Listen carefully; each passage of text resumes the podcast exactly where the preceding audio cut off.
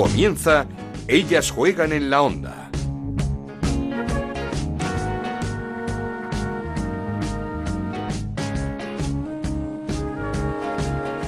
¿Qué tal? ¿Cómo estáis? Bienvenidos a un nuevo programa de Ellas Juegan, el podcast de Onda Cero dedicado al fútbol femenino. Nos podéis encontrar cada semana en ondacero.es y en nuestra cuenta de Twitter en arroba ellas juegan OCR. Llegó el parón en la Liga Iberdrola y llegó con un líder sólido como es el Atlético de Madrid. Goleada 6-1 al Albacete. Dos nuevos goles de la Pichichi del campeonato de Jenny Hermoso que suma ya 18 tantos en esta liga. El Barça también ganó 0-3 a un rival peligroso como es el Betis con un nuevo gol de Alexia Putellas, la mejor jugadora azulgrana de la temporada sin ninguna duda. El Barça se queda con 57 puntos a 6 del equipo rojiblanco. Nueva derrota del Levante, cayó 2-1 ante el Español y suma cuatro jornadas sin conocer la victoria. Y el Rayo Vallecano por fin cortó su mala racha, ganó 0-1 al Sporting de Huelva y cortó esa racha de seis derrotas consecutivas. Por abajo toman aire el Español y el Sevilla y caen a puestos de descenso el Málaga, que perdió ante el Granadilla, y el Madrid Club de Fútbol, que hizo lo propio ante una Real Sociedad que está en estado de gracia. Y tenemos a la selección en Portugal para jugar la Copa Algarve, el prestigioso torneo internacional que ya ganara hace un par de años. Bajas de última hora, las de las lesionadas Amanda San Pedro y Andrea Falcón, a las que han sustituido Olga García y Aitana Bonmatí. España debuta en el torneo el miércoles ante la campeona de Europa, ante Holanda. Y siguen las buenas noticias para el fútbol femenino porque el Atlético de Madrid ha anunciado que ya se han retirado 25.000 entradas del Wanda para el clásico de la Liga, ese Atlético de Madrid-Barcelona que se jugará en el Wanda Metropolitano el próximo 17 de marzo. Precisamente vamos a escuchar a dos jugadoras del equipo rojiblanco. También nos espera un español que triunfa en la Championship femenina inglesa. Así que empezamos. En Onda Cero arranca Ellas juegan en la onda con Ana Rodríguez. Y lo hacemos conociendo resultados y clasificación tras esta jornada número 22 de la Liga Iberdrola de la mano de nuestro compañero de Raúl Granado. Hola Ana, ¿qué tal? Muy buenas esta jornada 22 con los siguientes resultados. Valencia 0, Atlético Club de Bilbao 0, Atlético de Madrid 6, Fundación Albacete 1, Real Club Deportivo Español 2, Levante 1, Logroño 1, Sevilla 2, Real Sociedad 3, Madrid Club de Fútbol 0, Sporting de Huelva 0, Rayo Vallecano 1, Granadilla de Tenerife 1, Málaga 0 y Betis 0, Fútbol Club Barcelona 3. Con estos resultados, el líder es el Atlético de Madrid con 63 puntos, segundo el Fútbol Club Barcelona con 57, tercero el Levante con 45, cuarto el Atlético Club de Bilbao con 37, los mismos que tiene el Betis que es quinto, sexta es la Real Sociedad con 33, también tiene 33 el Granadilla de Tenerife que es séptimo, octavo el Valencia con 29, noveno el Rayo Vallecano con 25, décimo el Real Club Deportivo Español con 21, los mismos que el Albacete que es décimo primero, décimo segundo es el Sporting de Huelva con 20 puntos, décimo tercero el Sevilla con 19 y empatados a 17 puntos. El Logroño décimo cuarto, el Madrid Club de Fútbol décimo quinto. Y décimo sexto y colista el Málaga Club de Fútbol. Ha costado, pero ha llegado ya por fin esa victoria del Rayo Vallecano. Van a ir las chicas pasándolo mal, Uf, pero que... mira, por lo menos ya han liberado la tensión es y han vuelto jornadas, a sumar. Sí, sí, nueve sí, jornadas sin ganar, seis derrotas consecutivas. Vamos a ver si la semana que viene podemos hablar y mucho de, de, este Rayo Vallecano femenino que se lo merece, sin ninguna duda. Claro que sí. Pero de quien vamos a hablar ahora es del Atlético de Madrid, eh, del líder, porque nuestro compañero Gonzalo Palafox estuvo con dos de sus jugadoras, con Amanda San Pedro y con Olga García, en un acto del club. ¿Qué tal, Ana? Pues así es, estoy con dos jugadoras del Atlético de Madrid en este acuerdo de patrocinio con Herbalife Nutrition del conjunto rojiblanco, Amanda San Pedro y Olga García. Hola, ¿qué tal? Hola, ¿qué tal? Hola, buenas. Lo primero, eh, en esta firma de, de, este acuerdo, ¿me podéis explicar un poco el tema de la, de la nutrición, cómo lo estáis llevando a cabo, si, si va a cambiar en algo? Bueno, la verdad es que eh, forma parte de, de un bloque para, para, rendir al máximo rendimiento y para eh, prevenir todo tipo de lesiones.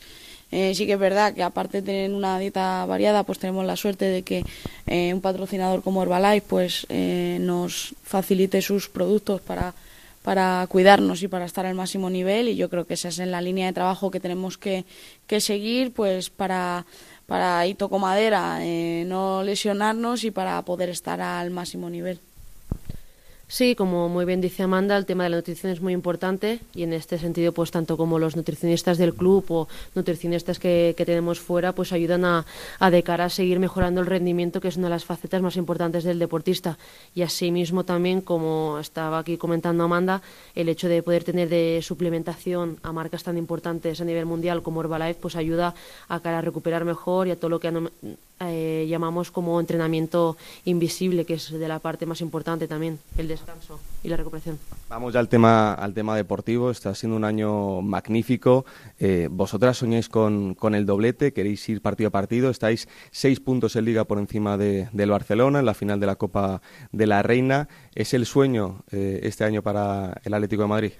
Sí, por supuesto que es el sueño y es el objetivo, porque nuestro objetivo marcado era mejorar lo del año pasado.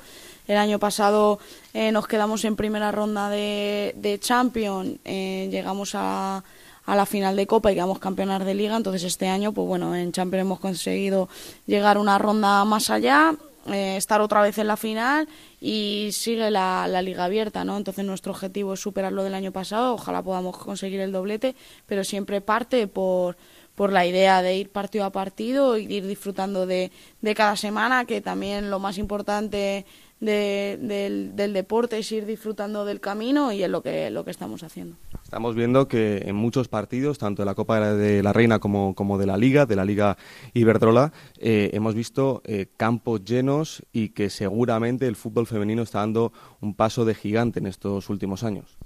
Cada vez está aumentando más tanto el apoyo de la gente de fuera como la visibilidad que se le están dando los medios y la, y la prensa.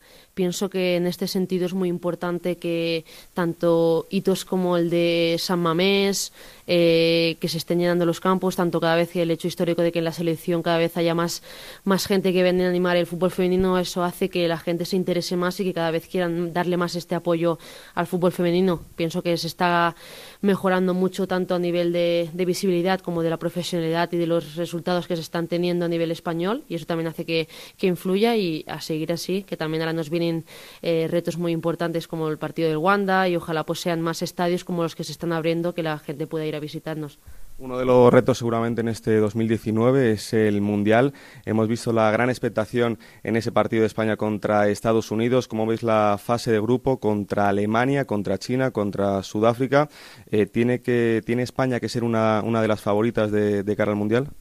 Bueno, yo creo que en ningún momento teniendo ahí Alemania somos favoritas. Yo creo que que es un, es un grupo eh, complicado porque eh, te enfrentas primero a Sudáfrica, que al final es un equipo que, que corre mucho, que cada vez eh, así que es verdad que antes ese tipo de, selecciones eh, tácticamente no eran tan disciplinadas, pero sí que es verdad que ahora está enriqueciendo mucho el fútbol femenino en, en todos los continentes y, y, resulta que también Sudáfrica a nivel táctico eh, es mucho mejor equipo. Luego tienes a China que es un equipo muy disciplinado tácticamente, muy trabajador y que técnicamente va muy bien y luego Alemania que no vamos a descubrir nada nuevo que es una gran potencia mundial. Entonces, bueno, yo creo que tenemos que seguir en la línea de trabajo que llevamos y a partir de ahí, cuando se acerque la fecha del Mundial, pues preparar el primer partido y luego iremos a por el siguiente y a por el siguiente con el objetivo de, estar en, la siguiente ronda.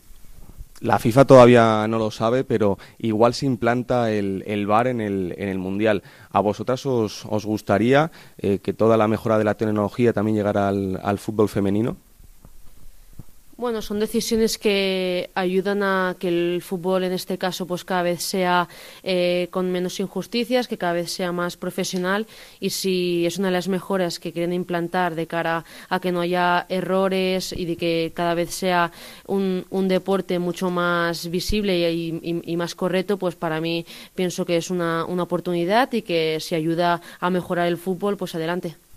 Esta semana en el partido de, del Atlético Madrid, en este caso de, los chicos, frente a la Juventus en, Champions, hemos visto alguna que otra actuación del VAR en el, en el Metropolitano, pero no os voy a preguntar por eso, sino por el carácter del Atlético de Madrid. Eh, lo que se infunde, lo que infunde Simeón en, los chicos, os llega también a, vosotras, tenéis ese ADN rojo y blanco también en, las chicas, porque vimos a un Atlético de Madrid que en principio partía como seguramente como no favorito frente a la Juventus, que dicen algunos que es la favorita para para la Champions, pero que ganó 2-0 con mucha solvencia, con, con buen fútbol y con un equipo que juega, que juega una. Sí, yo creo que, que, bueno que el Cholo es el ADN de, todo el Atlético de Madrid, junto pues a jugadores como pueden ser eh, Coque, eh, Godín, Saúl.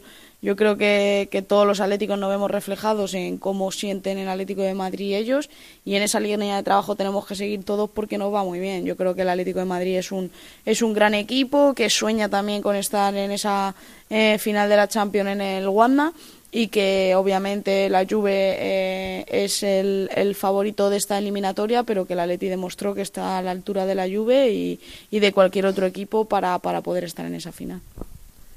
De cara a nivel motivacional, pienso que el Cholo y tanto nuestro míster son mucho de, como siempre se dice en el Atlético Madrid, de coraje y corazón.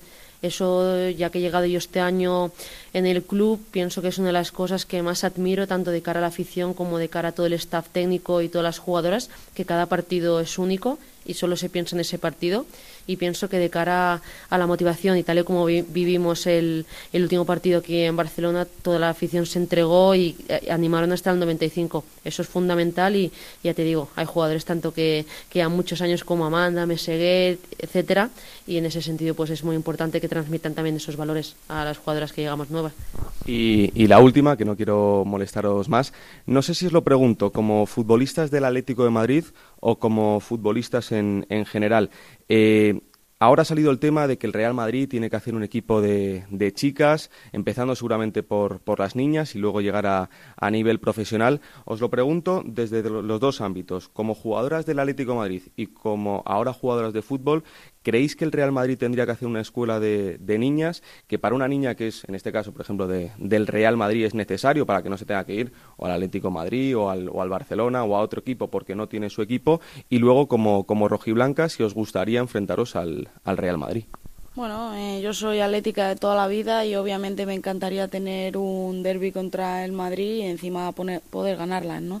Y luego, pues obviamente yo creo que al final eh, hay que reconocer que que, que, el, que el Madrid es un equipo que, que, siempre está ahí, que es un equipo que, que, es importante, que está de moda y que, y que sería muy importante y daría un plus y un gran impulso al, al fútbol femenino tener un Real Madrid en la categoría. Yo creo que, que sería un poco absurdo eh, no pensar así, porque está claro que daría un plus al fútbol femenino y está claro que me encantaría lo que te he dicho antes, eh, poder tener un derby, eh, que vaya mucho aficionado del Atleti y que encima podamos ganarlas y que el, y que el Atlético se, se sienta más orgulloso que nunca es un pasito más de cara a la visibilidad que se le pueda dar en este tipo de partidos. Está claro que Barcelona Atleti vende mucho, eh, Atleti contra el Madrid sería otro paso de un derby muy importante y de cara al fútbol femenino tener uno de los grandes equipos que hay aquí en España pues es un paso fundamental. Pienso que sería que un pasito, como te estoy diciendo antes, importante de cara a que en el fútbol femenino creciera y que el Real Madrid tuviera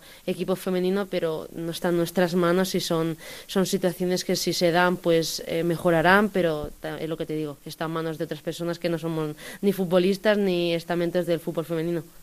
Pues Amanda, Olga, muchísimas gracias por la entrevista y que tengáis suerte porque estáis muy cerquita de, del doblete. Venga, muchas gracias. Gracias. Esto es Ellas juegan en la onda, el podcast de Onda Cero, en el que te contamos todo lo que pasa en el fútbol femenino.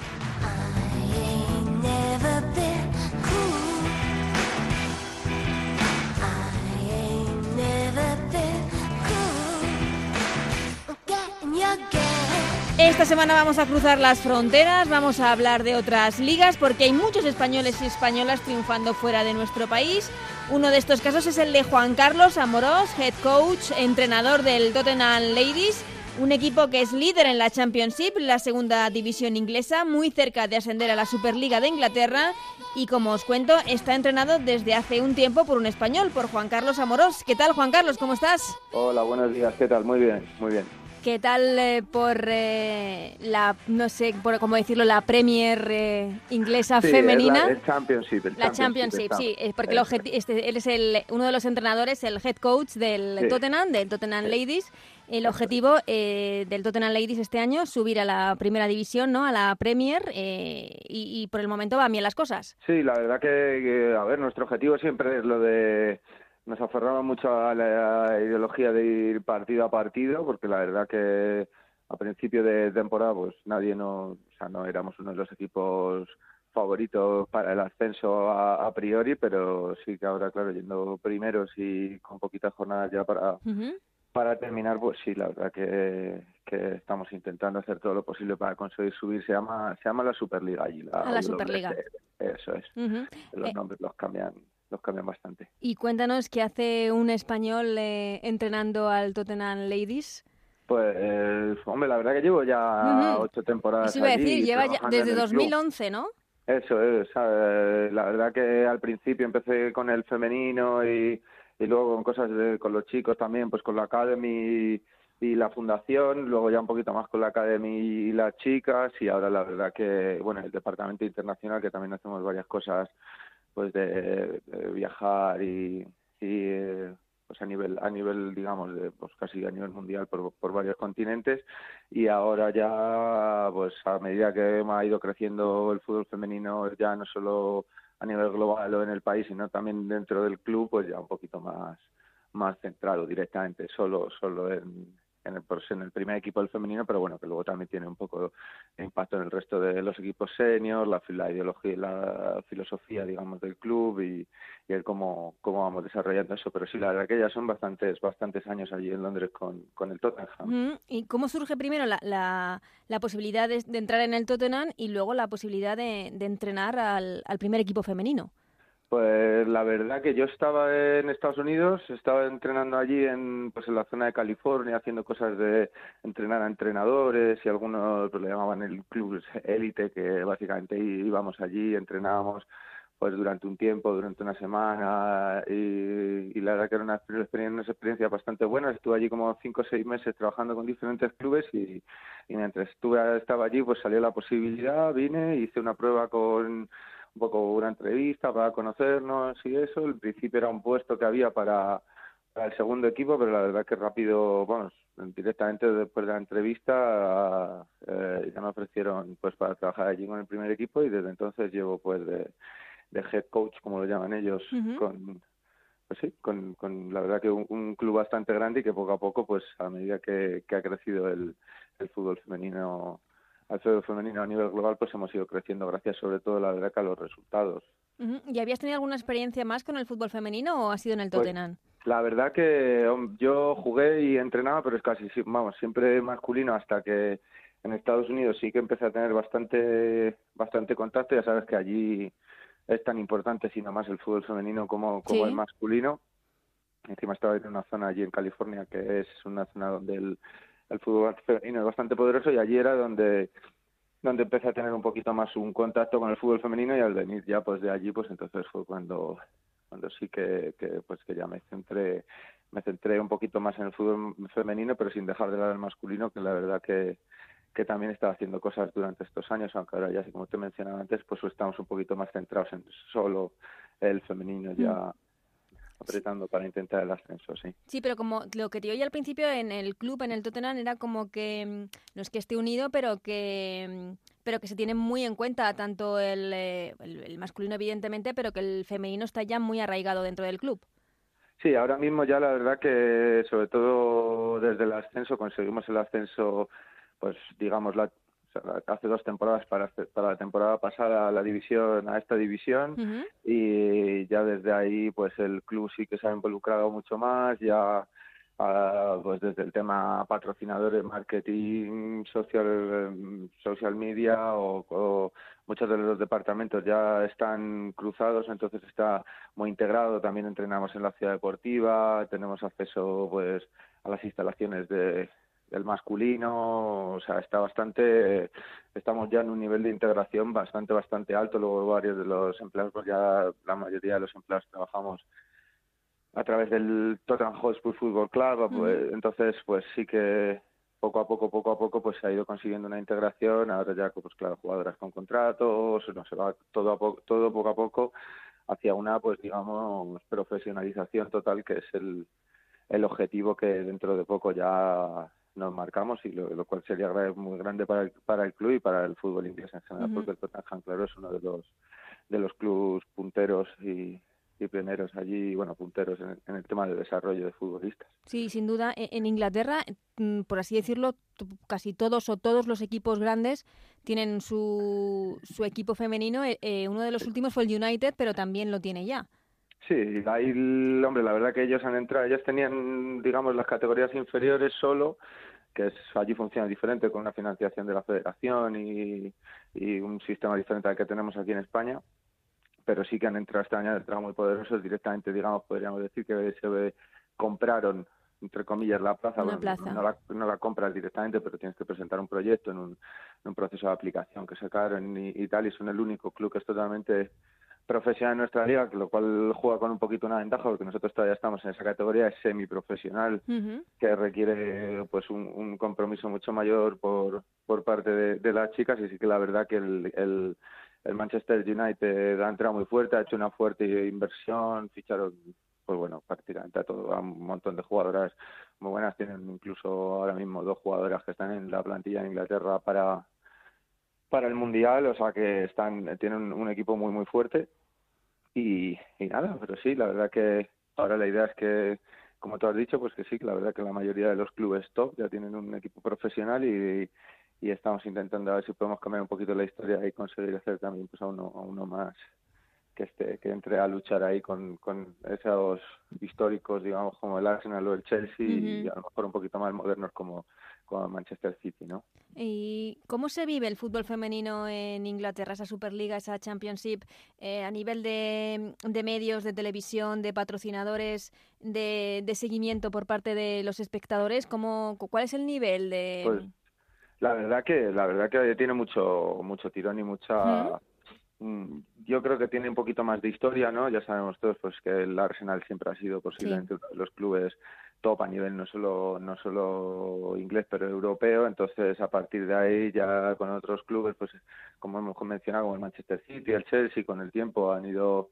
han ido creando mucha expectación y la verdad que sí que hay cada vez más competición la división top todos los equipos son completamente profesionales. En mi visión, como ya te digo, hay también una gran inversión. Los campos ahí se juega en estadios que tienen que cumplir unos requisitos mínimos que la verdad que hace que, que a lo mejor comparado con cómo lo hacemos en España son estadios de una mayor capacidad en, en términos regulares, ¿no? Con está todo muy orientado siempre está muy orientado al al tema de la familia, de ser role, role model, ¿no? O sea, como unas jugadoras que, que, que puedan ser las niñas eh, tener algo donde reflejarse y no solo evidentemente jugar, niñas que, que, vean solo a jugadores masculinos eso lleva mucho tiempo. Sí la verdad que tiene mucho tirón ahí pro pues retransmiten por la BBC, por BT Sport también y luego también por canales de Facebook, o sea, hay varios canales donde la televisión pública, así, o incluso privada, retransmiten el, el, fútbol y la verdad que la selección inglesa también históricamente tiene mucho tiene mucho tirón a nivel de aficionados y a nivel mediático sí que sí que son bastante famosas, la verdad, las chicas que, juegan en la selección. No sé si tienes eh, contacto o, o, conoces la Liga Iberdrola, no sé si podrías hacer una eh, diferencias con eh, entre la Superliga, esa Championship inglesa y, y, nuestra Liga Iberdrola, si hay muchas diferencias, porque aquí, por ejemplo, eh, se está luchando en estos momentos por ese primer convenio laboral para las futbolistas que no termina de arrancar. Claro, hombre, la diferencia ahí es que, que primero el número de clubes, que allí de momento hay 11 y este año con, si Dios quiere, podemos subir nosotros, no, pues lo harán otros dos equipos, se amplía a 13 y va un poco más paulatino, pero sí que se les ha pedido a todos esos clubes que sean eh, profesionales eh, completamente, ¿no? Entonces en España yo lo que veo que, pues claro, hay, hay clubes que que tienen ese poder y que llevan, pues digamos, son los clubes top, ¿no? Como el Atlético de Madrid y Barcelona. el respaldo de, de, una sección masculina. Eso, eso, el respaldo de una sección masculina o que eso al final en Inglaterra ha acabado siendo que todos los clubes que no tenían un respaldo de una sección masculina mmm, por unas cuestiones o por otras han acabado poco a poco desapareciendo y se han instaurado más clubes con, con el respaldo de una sección masculina, pero Mm, luego es un proceso de, que los clubes quieran, de que vean el, beneficio y la verdad que yo creo que está claro que, que ya la gente dice, no, es que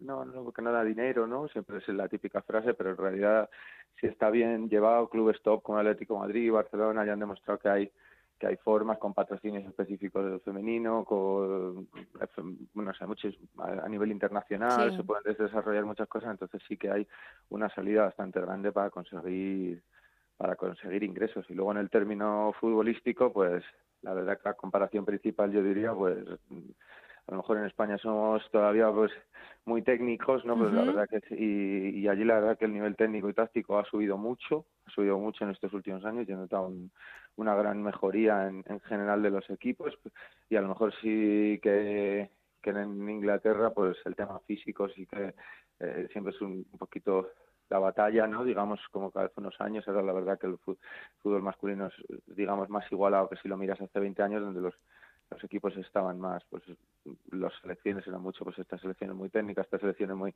eh, muy físicas, así que a lo mejor en el fútbol femenino todavía, se podría si quisiéramos decir un poquito esa diferencia, sí que se notaría un poquito más. Pero la, la, verdad que yo creo que es muy similar, ¿no? El nivel sería muy similar. Ya vimos este año el Atlético Madrid como batió al City, en dos partidos, pero en, eh, está muy muy igualado. O sea, yo pienso que los equipos de, de, los dos países ahora mismo, pues sí, serían serían o harían una muy buena competición en, la Champions League. ¿Tú entiendes tú, o quieres o llevas la escuela española allí al Tottenham un juego más más técnico, más más depurado? sí, bueno, la verdad que ya llevamos varios años y hemos la, la verdad que adapté un poco pues la nuestra ideología de juego. Es una ideología pues como te dices muy española pero es que encaja muy bien con, con la ideología de juego del Tottenham no pues la ideología de la academia que hay muchos conceptos que, que también aplica el primer equipo que que también hemos aplicado hace tiempo ya en el femenino, entonces siempre con, con la diferencia que al ser un primer equipo pues tienes esa eso digamos protección porque tienes tienes que, competir y tienes hay diferentes cosas que, como un primer equipo a veces no siempre todo puede ser de una forma pero sí que sí que como tú dices pues lo que se llama la escuela española puede decir que el que la hemos la hemos llevado allí la hemos hemos estado trabajando y la verdad que está que está dando muy buenos resultados la verdad porque hemos conseguido varios títulos en la liga de abajo con mucha repercusión social y ya el ascenso a esta, esta división nacional, a esta división, ¿no? Porque digamos que estamos entre el, top 20 ¿no? De, de, equipos ahora mismo seríamos por clasificación seríamos el equipo número 12 de Inglaterra porque vamos primeros ahora mismo en, la Champions, la verdad que va que va dando buen buen resultado la verdad ¿cuántas jornadas quedan para terminar la liga? Pues a nosotros nos quedan cinco ahora mismo, cinco partidos, al United le quedan siete y le sacamos pues ahora mismo cinco puntos y luego subirían dos automáticamente y el tercero y cuarto ahora mismo están a 10 puntos, pero sí que es verdad que tienen un, partido menos y nos queda justo jugar contra los tres equipos que están ahí arriba. Entonces va a estar... Tenéis ahora rivales directos. Efectivamente. Bueno, los tres últimos partidos jugamos dos equipos más con un par de... O sea, dos partidos más con con un par de equipos que van por allá a mitad de tabla, con el, con el Aston Villa y luego el, el Sheffield United en casa, y ya terminamos la liga con los tres, los tres equipos que están ahí top. Así que va a estar bastante interesante, la verdad, el, el final del campeonato. Juan Carlos, lo que sí quería preguntarte es que, mm, eh, ah, no sé, pero parece que como que hay menos jugadoras españolas que van a la liga inglesa. Antes siempre teníamos, eh, no sé, allí han jugado Natalia Pablos, allí mm. ha jugado Laura del Río, allí ha estado Jade, eh, no sé, mm. siempre había, bueno, Vicky Losada, por supuesto también en el Arsenal, Marta Corredera pero como que ya no hay eh, jugadoras españolas en la liga inglesa. ¿Tú qué crees? Eh, ¿Por qué crees que es? ¿Ha, crecido la nuestra?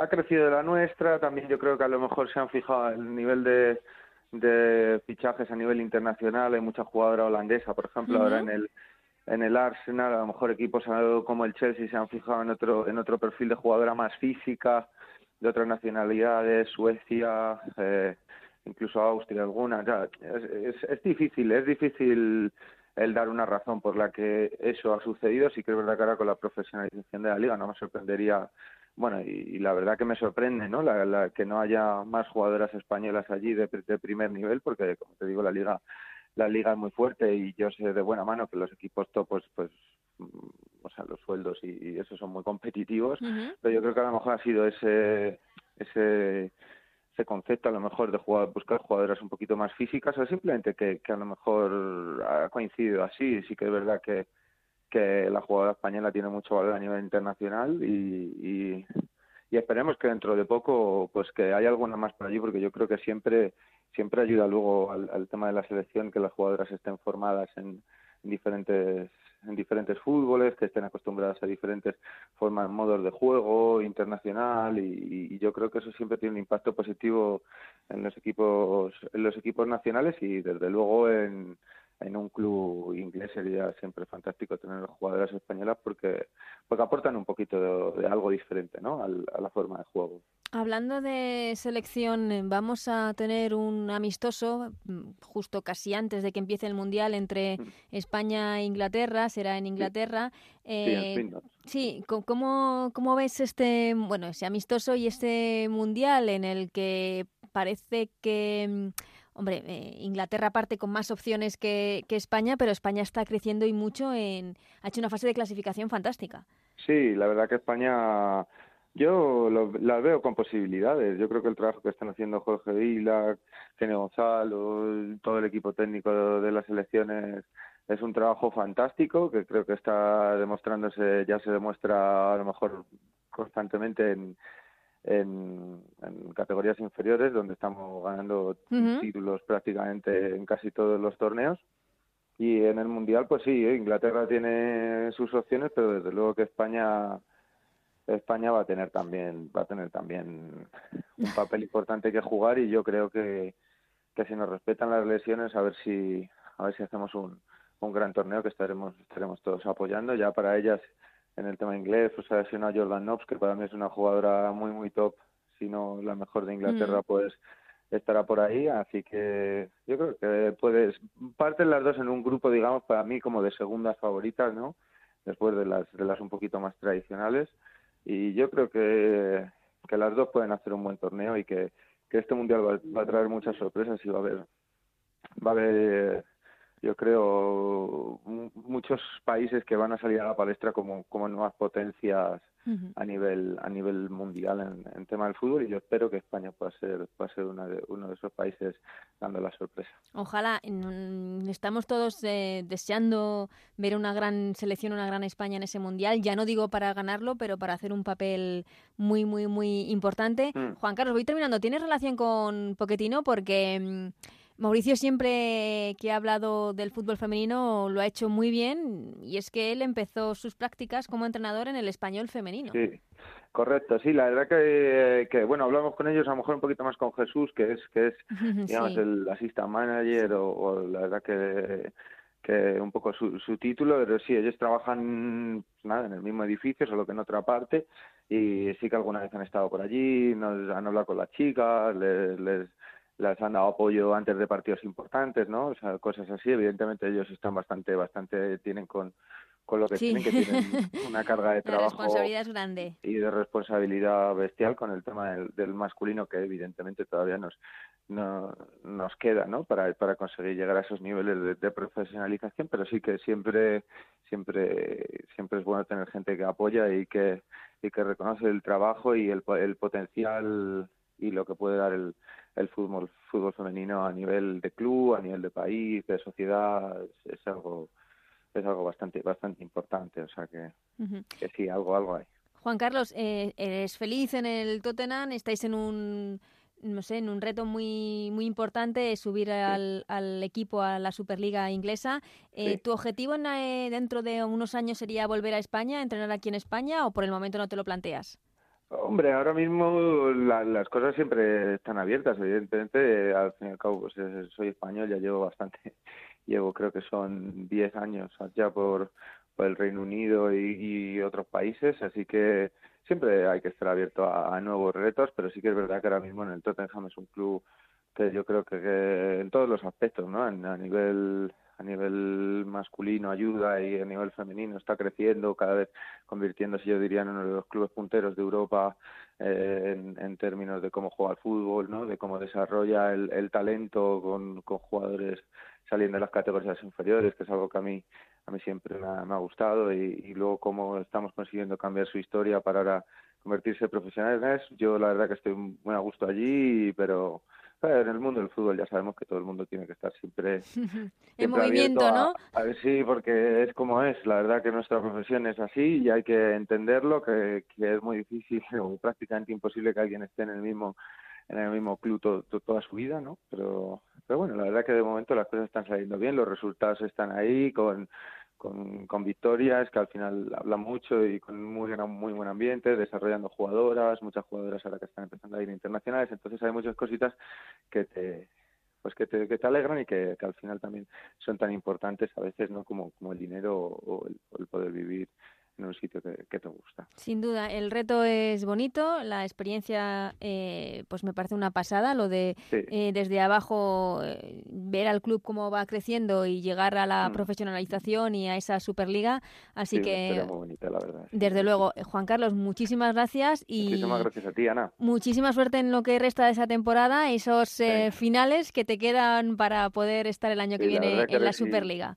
A ver si es verdad, a ver si es verdad y hablamos cuando cuando consigamos cuando consigamos el ascenso. Eso es, aquí te esperamos. Así, bueno, toquemos madera, toquemos madera. Muchas gracias, un abrazo. muchas gracias y mucha suerte con vuestro programa que es que es fantástico como apoyáis al fútbol femenino.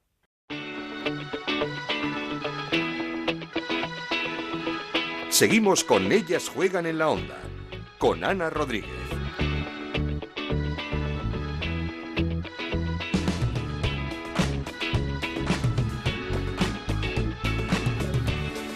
Turno ya para analizar esta jornada 22 de la Liga Iberdrola con nuestro compañero Sandro Arrufat. ¿Qué tal, Sandro? ¿Cómo estás? Hola, Ana. ¿Qué tal? Muy buenas. Llegó el parón y nos deja un líder fuerte, un líder eh, sólido cada día más. Este es el Atlético de Madrid. Sí, eh, yo creo que con la derrota de la, la inesperada derrota del Barcelona la semana pasada, pues ha hecho que pese a la victoria de esta semana ante, ante Real Betis de forma sólida, pues el Atlético Madrid siga líder indiscutible de la, de la Liga Iberdrola. Y eso que todavía se tienen que enfrentar a tanto Atlético Madrid como Barça en el Metropolitano dentro de un par de semanas. Pero así todo, eh, mucho tiene que cambiar para que el Atlético Madrid no, no se lleve la liga. Mm, por cierto, eh, que ya hemos contado, se han retirado ya 25.000 entradas para ver ese partido en el Wanda entre el Atlético de Madrid y el Barcelona, el clásico de esta liga Iberdrola. Pero como dice Sandro, no parece que se le pueda escapar esta liga a las rojiblancas. Hombre, tiene que pasar muchas cosas para que eso suceda, ¿no? Eh, yo, en cuanto a lo del Metropolitano que comentas, yo como he hablado con, con Lola, la presidenta del Atlético de Madrid, vamos, la responsable del fútbol femenino, y el objetivo es superar la cifra de los 48.000 de, de San Mamés, ¿no? Ese es el reto que tiene pues la afición del Atlético de Madrid, la afición del fútbol femenino en la Comunidad de, de Madrid. Y claro, todo parecía presagiar que ese partido iba a ser eh, clave, ¿no? A la hora de decidir para un lado o para otro. Era como una final de liga. Claro, y quizás a lo mejor dentro evidentemente del auténtico partidazo que es entre los dos mejores equipos de la liga, Iberdrola ha perdido un poquito de aliciente. Bueno, veremos qué ocurre, ¿no? Pero lo que está claro es que el Atlético de Madrid tiene un colchón bastante importante para, para no dejar escapar la primera posición. Sin duda va a ser un partidazo porque yo creo creo que el Barça debe estar herido en su orgullo y, querrá revancha y querrá ganar al Atlético de Madrid en, casa en un estadio como el Wanda. Y es que, de todas formas, eh, el pasado domingo vimos la otra cara del Barça, una victoria importante, 0-3 ante el Betis, un equipo siempre peligroso como, como es el, el Betis, cortando una racha bastante mala de las azulgranas. Sí, pero fíjate tú, tú lo dices, herido de guerra, ¿no? El mm. Barcelona, porque claro, eh, caes en, en casa de tu de tu principal rival como es Atlético Madrid, encima caes eliminado de la Copa de la Reina, ¿no? Y hombre, a lo mejor tenías ese gusanillo de que ibas a al Metropolitano a intentar lograr la primera posición Atlético Madrid. Hombre, cuidado, ¿eh? Cuidado porque todo puede pasar aquí a fin de temporada. Es verdad que el Atlético Madrid tiene ese colchón de puntos, pero tú sabes que, mm, bueno, y lo hemos visto en esta categoría durante toda esta jornada, Ana, que aquí cualquier cosa puede ocurrir, ¿no? Mm. ¿Quién le iba a decir al Sporting de Huelva que se iba a llevar la victoria la semana pasada ante, ante el Barcelona, ¿no? Y el Atlético Madrid tiene partidos todavía importantes, como por ejemplo tiene que jugar en Huelva, que se va, se va a estar seguramente jugando la vida por el descenso, también contra el Español, o sea que son partidos que a priori parece que no, pero oye, cuidado que se le pueden complicar al equipo al equipo de Atlético Madrid. Pero lo que está claro, o al menos así lo percibo yo, es que ese colchón de puntos le va a ser eh, le va a venir muy bien a Atlético Madrid, incluso me atrevería a decir que si es capaz de ganar en el Metropolitano al Barcelona, pues yo creo que ya casi casi habría que hacer cálculos, pero si no es matemática, Sí, matemáticamente, pero virtualmente estará casi, estará casi hecho. Del Barça quiero destacar esta, bueno, esta semana no, en general la temporada de Alexia Putellas. Creo que está en uno de sus mejores momentos de siempre y la pena es que su equipo no lo está aprovechando. Sí, hombre, yo, mira, eh, leía en las páginas de, de la prensa este domingo eh, el éxito del fútbol femenino español, de cómo, por ejemplo, el auge del Atlético Madrid, lo leía en la página del ABC este, este domingo, eh, pero yo creo que la asignatura pendiente de tanto de Barcelona como del Atlético de Madrid, por mucho que lo sigan haciendo extremadamente bien en la Liga Iberdrola, la tarea pendiente es Europa, ¿no? Y yo creo que el siguiente paso del fútbol femenino español debe de ser una consolidación clave, sobre todo en la Champions del fútbol femenino, ¿no? En la Champions eh, femenina. Y yo creo que tiene que pasar por ahí tanto Barcelona como Atlético de Madrid que el próximo año se puedan consolid- consolidar como Bueno, españoles el próximo año el Barça está ante una Bueno. oportunidad eh, bastante bonita esta temporada. Eh, También es verdad, todos sí. estamos apostando fuerte, ya no digo para ganarla, pero para estar en una final que sería ya un hecho un hecho histórico para nuestro fútbol femenino. Sin duda, sin duda. Eh, el Barça sí es verdad que en Europa ha llegado un poco más allá quizás que el Atlético de Madrid, ¿no? Y es curioso, eh, quizás los sorteos eh, pueden Sí, hacer el hecho que- de no ser que- cabeza de claro, serie el Atlético de Madrid. Hace mucho, hace mucho. Pero evidentemente, yo creo, como tú dices, Ana, que este año pasa por, por, por ya dar un, un golpe encima de la mesa a los equipos españoles en la, en la Champions y el próximo año tiene que ser el año de la consolidación. Y aparte de eso, yo creo que tiene que ser también el año de que todo esto se reestructure un poco, porque, mm, claro, e- y este año, gracias a Dios, que estamos viviendo un duelo interesa- duelos interesantes por la zona baja de la clasificación, pero por la zona alta nos queda un poco, de no, nos falta aliciente. Sí, porque además se nos ha caído el Levante, eh, nueva derrota contra el Español. Son cuatro jornadas sin, sin ganar para el equipo levantinista que no sabemos que ha- se, ha- se ha- se ha desinflado. Eh, se ha desinflado y fíjate tú, Ana, eh, la distancia que tiene entre el segundo y el tercero. Sí, sí, sí. O sea, es una cosa, yo creo que abismal. Al final son dos equipos los que están luchando por las dos plazas de Champions, o, o- o más bien por el liderato. Y luego, claro, del tercero al, al decimocuarto, ¿qué hay? No hay nada. O sea, salvo tres equipos o cuatro que están luchando por, por no descender, o, o cinco, ¿no? Pero del tercero, por ejemplo, al décimo, que marca ahí la frontera, o el noveno, que es el Rayo Vallecano, Sí, sí, nos ha quedado un poco no descafeinada no la liga. Ninguna, ninguna aliciente. Sí. Y fíjate tú que te adelanto que la propuesta de varios clubes a la Real Federación Española de Fútbol es que se pueda tener en cuenta la clasificación actual, o sea, de cómo quede la Liga Sí, Iberdrola el en la puesto en el que jornada, quedas. sí, para poder hacer los cabezas de serie de la Copa de la Reina para el próximo año. Respuesta todavía que no ha dado la Federación si la acepta o no, pero al menos para darle un poco de aliciente deportivo a esto. O por lo menos también a la hora de esa, esperemos, posible venta de derechos de televisión, que esperemos que se pueda hacer en algún momento, pues que el, el puesto que ocupes sea también importante a la hora de poder vender tus, tus derechos. Eh, el equipo que está en estado de gracia es la Real Sociedad. Está jugando bien, está ganando y con unas jugadoras jóvenes, pero muy talentosas como Naikari García o como Carla Bautista. y es son un auténtico espectáculo verlo. Mm. ¿eh? Yo tuve la oportunidad de verlo en directo con el partido contra el Granadilla en Subieta, eh, en una primera parte espectacular de la Real Sociedad con Naikari, con un equipo de Gonzalo Arconada que está haciendo muy buenos números y muy buenos partidos, sobre todo muy buen fútbol, ¿no? que al final también es, es importante. Y a partir de ahí yo creo que esta Real Sociedad va a ser de los equipos llamados a toc toc, a cuidado a lo que pueda pasar la próxima temporada, ¿no? Ya lo ha demostrado esta temporada y cuidado porque todavía le queda lo mejor de, Sí, de todo, ¿eh? que es Esa la final. La, la final de la Copa de la, de la Reina, ese año en Los Cármenes en Granada, bajo la presidencia de Su Majestad la Reina. Sí, hablábamos la semana pasada de que es una final muy bonita con dos equipos que tienen una propuesta muy atractiva de fútbol. Sí, y yo creo que es un premio, ¿no? A la constancia, al esfuerzo de Gonzalo Arconada, de la Real Sociedad. El año pasado no fue una buena temporada para ellos, o al menos no la que preveían. Sí, Eh, ese, se lastraron ese, ese inicio de temporada, me parece que eran ocho Sí. jornadas eh, perdiendo. Fue, fue que muy la complicado. de- del míster y la llegada de Gonzalo Mm. Arconada, ¿no? Pero evidentemente Gonzalo es un hombre de fútbol, un hombre que ha hecho eh, un equipo muy bueno este año en la Real Sociedad y los números son los que evidencian los éxitos y los fracasos y esta Real Sociedad es un auténtico exitazo que haya llegado a la final de la Copa de la Reina, ¿eh? Le costó al Granadilla ganar al Málaga. ¿Qué, qué pasó en Tenerife? Bueno, yo, eh, Ana, al Granadilla está acusando un poco más de lo previsto, ¿no? ¿Mm? eh, los partidos en general, ¿no? Pero no solo al Granadilla, sino al resto de equipos también. Y que se lo digan, sino, como digo, al Barcelona con el Sporting de Huelva. Este, este tipo de partidos, sobre todo como el del Málaga, que va a Tenerife a jugarse auténticamente la vida por la salvación, pues un partido, un partido de, de los que se tienen que jugar de fútbol, ¿no? de donde hay mucho centrocampismo, donde hay mucha lucha, donde hay, de hecho, la segunda parte apenas se jugó el partido, ¿no? Y luego te viene eh, el equipo que en principio tiene quizás a lo mejor un poco más de, de, de, calidad en ese sentido, en esa jugada, y con un cabezazo de Ana te, te marca el 1-0 y se lleva los tres puntos en el 85, ¿no? Y son tres victorias consecutivas ya, la del Granadilla, Tenerife, Gatesa, contra rivales importantes, contra los rivales que en principio teníamos marcados como que había que ganar y se ha ganado, ¿no? Eh, claro, y ahora dices, ¿y ahora qué? Pues lo mismo de siempre, ¿no? Pues habrá que seguir jugando, pero ¿para qué? ¿Para qué? Como se suele decir, para quedar lo más alto posible. Sí, claro, pero, pero al final la futbolista no tiene ese aliciente deportivo que había, por ejemplo, el año pasado, de decir, oye, tenemos que quedar entre los ocho primeros para la Copa de la Reina. Mm.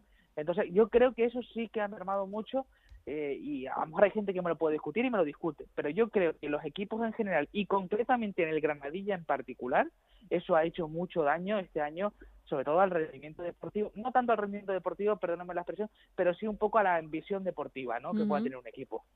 Eh, por abajo las cosas están apretadísimas, eh, el descenso está en un pañuelo, esta jornada respiran el Español y el Sevilla con eh, buenas victorias. El Sevilla además que venía de jugar esa semifinal de Copa en Anoeta frente a la Real Sociedad y, y se quedan en puestos de descenso el Málaga y el Madrid Club de Fútbol. Eh, o mucho tiene que cambiar o me temo que la última jornada va a ser de radio y de infarto, ¿eh? porque ahí se van a jugar los cuatro o cinco equipos que están luchando por no descender el descenso, ¿no? Eh, este, esta, esta temporada, bueno, esta jornada la ha tocado a Madrid y Málaga estar en puesto de descenso, pero a lo mejor la próxima son otros equipos, ¿no? Y así estamos bailando desde hace ya casi diez jornadas, ¿no? Entre uno, entre uno y otro equipo. Y eso es bonito, eso es bonito porque hacía tiempo que en la Liga Iberdrolana no pasaba esto. Y yo me acuerdo temporadas atrás que ya antes de comenzar la segunda vuelta, ya estaban los dos equipos descendidos o prácticamente virtualmente descendidos, ¿no? Y entonces, eh, evidentemente es bonito, ¿no? Y ahí luchando equipos pues de nombre, de categoría, de entidad que están luchando por no descender, sino que se lo digan al Sevilla o al Málaga, ¿eh? Que es que esta jornada respiraban equipos como el, con el Español y el Sevilla, el Español un histórico y el Sevilla también uno de de los grandes de nuestra liga. Eh, estos días muy pendientes de la selección, eh, partidos de la Copa Algarve, prestigioso torneo, el de la Copa Algarve. Debutamos ante una campeona de Europa como es Holanda el miércoles y después contra Polonia. Mm, muy buena preparación de cara al Mundial esta, esta Copa Algarve.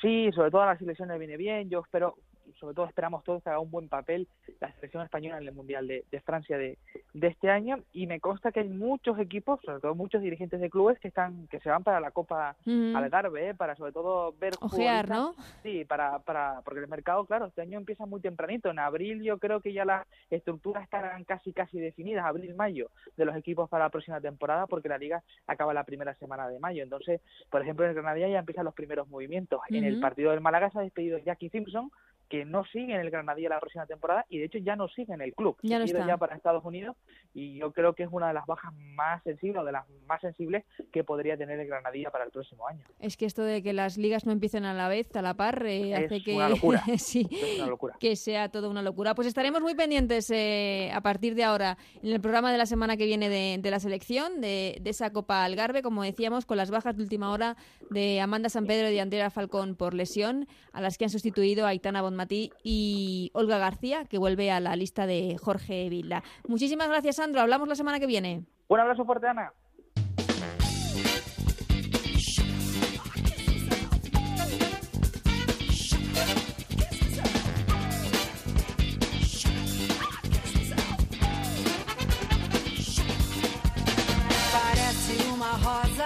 Pues hasta aquí este programa, este nuevo programa de Ellas Juegan. Como decimos, estaremos muy pendientes de la selección y de esa Copa Algarve. Comienza el miércoles en el partido de España frente a la campeona de Europa, frente a Holanda. Gracias, como siempre, a Raúl Granado, Alberto Fernández, a Gonzalo Palafox y a Nacho García en la parte técnica que hacen posible este programa. Volvemos la semana que viene con mucho más fútbol femenino. Hasta entonces, que seáis muy felices. Adiós.